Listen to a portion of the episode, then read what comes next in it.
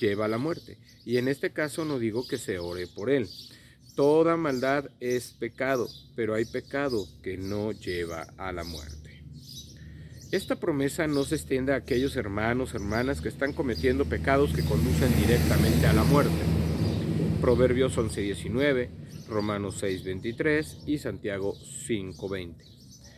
Pero no todos los pecados conducen directamente a la muerte. Envidia, mentiras, calumnias, chismes, orgullo, manipulación, ira, engaño, lujuria, hipocresía, por ejemplo. No dice que no podemos orar por eso, pero no hay garantía de liberación. Cuando oramos por el hermano pecador, podemos estar seguros de que Dios responderá a nuestra oración positivamente. Así, en el nombre de Jesús se convierte en una fuente de vida tanto para el creyente pecador que obtiene larga vida, más gozo como para el hermano que ora cuando se arrepiente y cuando recibe una respuesta positiva por su oración. Recibimos alegría de la oración contestada y el hermano pecador recupera el gozo cuando regresa a la comunión y potencialmente a una vida más larga. ¿Cuál es la fuente de la vida? La oración por nuestros hermanos abre la puerta a la fuente de la vida. Dios nos escucha, sabe todo sobre nosotros, conoce nuestras necesidades, conoce sus promesas y el gozo que viene con la oración contestada. El amor perfecto de Dios nos llevará a vivir y experimentar máximo gozo. Este es un tema muy importante porque nosotros Pudimos haber caído en algún pecado, en una práctica de algún pecado, pudimos haber fallado. Y cuando los hermanos están orando por cada uno, por nosotros, cuando nosotros hemos caído en pecado, cuando hemos fallado, Dios puede escuchar nuestras oraciones. Dios también nos disciplina, nos corrige, corrige a sus hijos. Y Él nos ayuda a salir de ese pecado que nos está llevando a la muerte.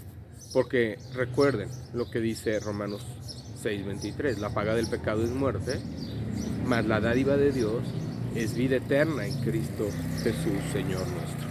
Entonces, si la paga del pecado es muerte, sabemos nosotros como cristianos que si fallamos, que si pecamos, ¿verdad? Tenemos que ir arrepentidos, pidiéndole a Dios que cambie esa condición, que cambie esa intención en nuestros corazones, que cambie eh, en ese sentido nuestros corazones y nuestra vida para que nosotros podamos tener una vida en el Señor, una vida de propósito, una vida de amor, una vida de paz y una vida de confianza.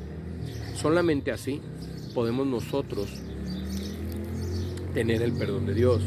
Ahora, eh, el único pecado que no se perdona es el pecado que va en la blasfemia contra el Espíritu Santo. Eh, cuando un hermano en la fe peca voluntariamente, sabiendo las consecuencias, sabiendo que no está bien, sabiendo eh, lo que puede venir en su vida, eh, entonces ahí sí ese, ese pecado, como lo está haciendo voluntariamente, como lo está haciendo a sabiendas de que no debe hacerlo y de que posiblemente no sea perdonado porque lo está haciendo con una intención, pensando que, que va a ser perdonado, pero no, porque si lo haces voluntariamente, estás pecando contra Dios, contra el Espíritu Santo, sabiendo que no lo debes hacer y que no debes. Una cosa es fallar, una cosa es de repente perder el camino en un, en, perder el camino, ¿no? Eh, eh, de repente porque descuidas tu fe, porque descuidas la lectura de la Biblia, porque descuidas la oración, porque descuidas el congregarte y entonces puedes caer, ¿verdad? En, alguna, eh, estarte alejando de la presencia de Dios, del amor de Dios, y entonces puedes fallar. Pero ahora ya te das cuenta que fallaste, que ya no debes retirarte, que no debes, que debes seguir tus hábitos de lectura con el Señor, tus hábitos de relación íntima y de estarte fijando en que las cosas que hagas, ¿verdad? Agraden a Dios, entonces vuelves al camino. El Señor te puede traer con lazos de amor al camino, pero dice la palabra de Dios que el que practica el pecado del diablo, el que lo hace voluntariamente, el cristiano que lo hace voluntariamente, el cristiano que constantemente está pecando ya diariamente, ya se le vuelve una costumbre, se le vuelve un sistema, entonces ese, pues olvídese, porque la verdad es que va a perder gozo, va a perder el amor de Dios, pero lo más importante, va a perder una vida eterna junto con Él. Y todo por haber pecado voluntariamente y por practicar el pecado, por regresar al mundo, ¿verdad? Es como aquel espíritu, ¿verdad? Eh, que sale de, tu vida, eh, deja y entonces se limpia tu corazón, se limpia tu alma, se limpia y de repente pues el espíritu no encuentra un lugar donde reposar y quiere volver a, a ver si puede llegar otra vez a donde estaba y entonces se encuentra barridito, encuentra limpio y entra y eh, vuelve a entrar a esa casa, pero ahora trae siete espíritus peores. Quiere decir que la condición del hombre cristiano, que ha limpiado su vida con la sangre de Cristo, que ha recibido a Cristo y regresa al mundo, va a caer siete veces peor que la condición en la que lo había encontrado el Señor. Entonces tenemos que tener mucho, mucho cuidado con nuestra vida, cómo la llevamos, qué testimonio estamos dando, cómo que verdaderamente usted sabe, usted se puede esconder de los hermanos, pero no de Dios y tampoco de usted mismo. Usted no se puede engañar. Usted sabe muchas veces que está fallando, que está pecando y aún así sigue y continúa. Tenga cuidado porque con Dios no se juega y Dios no puede ser burlado. Vamos allá a la palabra de Dios. Eh, ahí en 1 Juan 5, 16 y 17, que dice, si alguno viere a su hermano cometer pecado que no sea de muerte, pedirá y Dios le dará vida. Esto es para los que cometen pecado que no sea de muerte. Hay pecado de muerte, por el cual yo no digo que se pida. Toda injusticia es pecado, pero hay pecado no de muerte. Bueno, eso ya eh, lo, explicamos. Eh, dice ahí en, en Proverbios 11:19, como la justicia conduce a la vida, así el que sigue el mal lo hace para su muerte. El que sigue el mal, el que hace lo malo, el que busca lo malo, ¿verdad? Voluntariamente.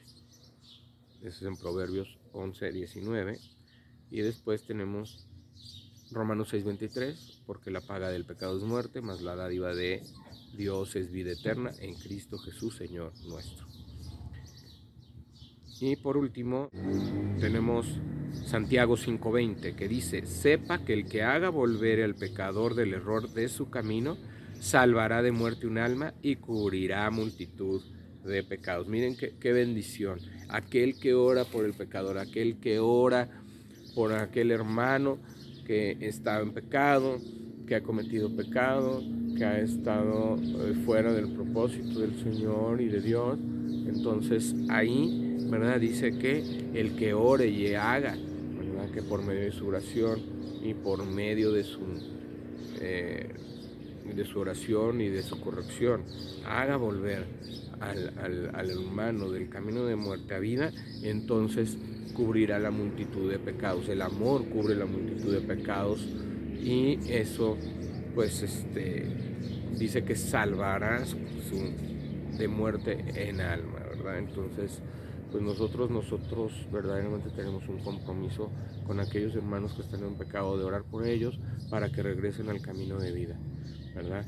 Que no se queden en ese camino de muerte, que no se queden en ese camino eh, de pecado, porque su condenación será y el castigo y la justicia de Dios será muy dura y por eso es nuestra responsabilidad cuidar, ayudar, exhortar al hermano por medio de la palabra para que recupere su camino, su camino de verdad y de vida.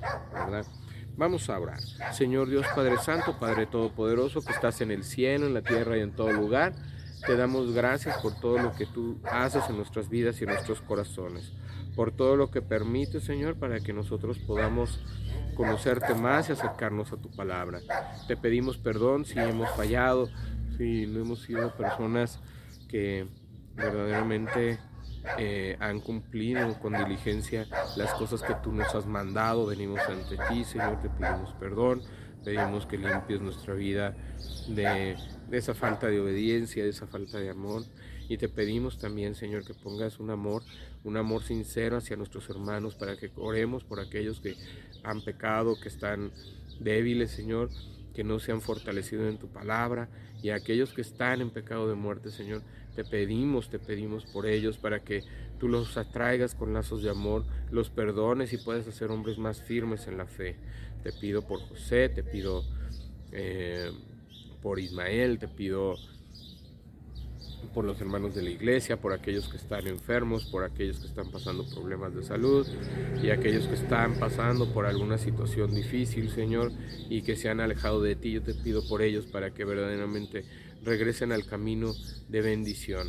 Te pido por nuestros hijos y para que también ellos, Señor, puedan reconocer un día como Señor y Salvador de su, de su vida, Señor, y que cada día tú puedas hacer acrecentar, Señor, nuestra vida para que podamos dar testimonio a nuestros hijos y a las personas que están alrededor de ella por medio de tu palabra y llevar el Evangelio y las buenas nuevas de salvación para que todo aquel que en él cree en ti tenga vida eterna. Te lo pedimos, te damos gracias en el nombre de Jesús.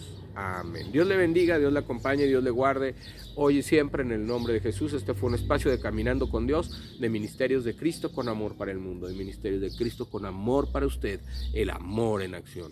Su amigo y hermano Juan Felipe Ortiz le bendice y se despide en este tiempo. Mañana nos vemos. Que Dios le siga bendiciendo hoy y siempre.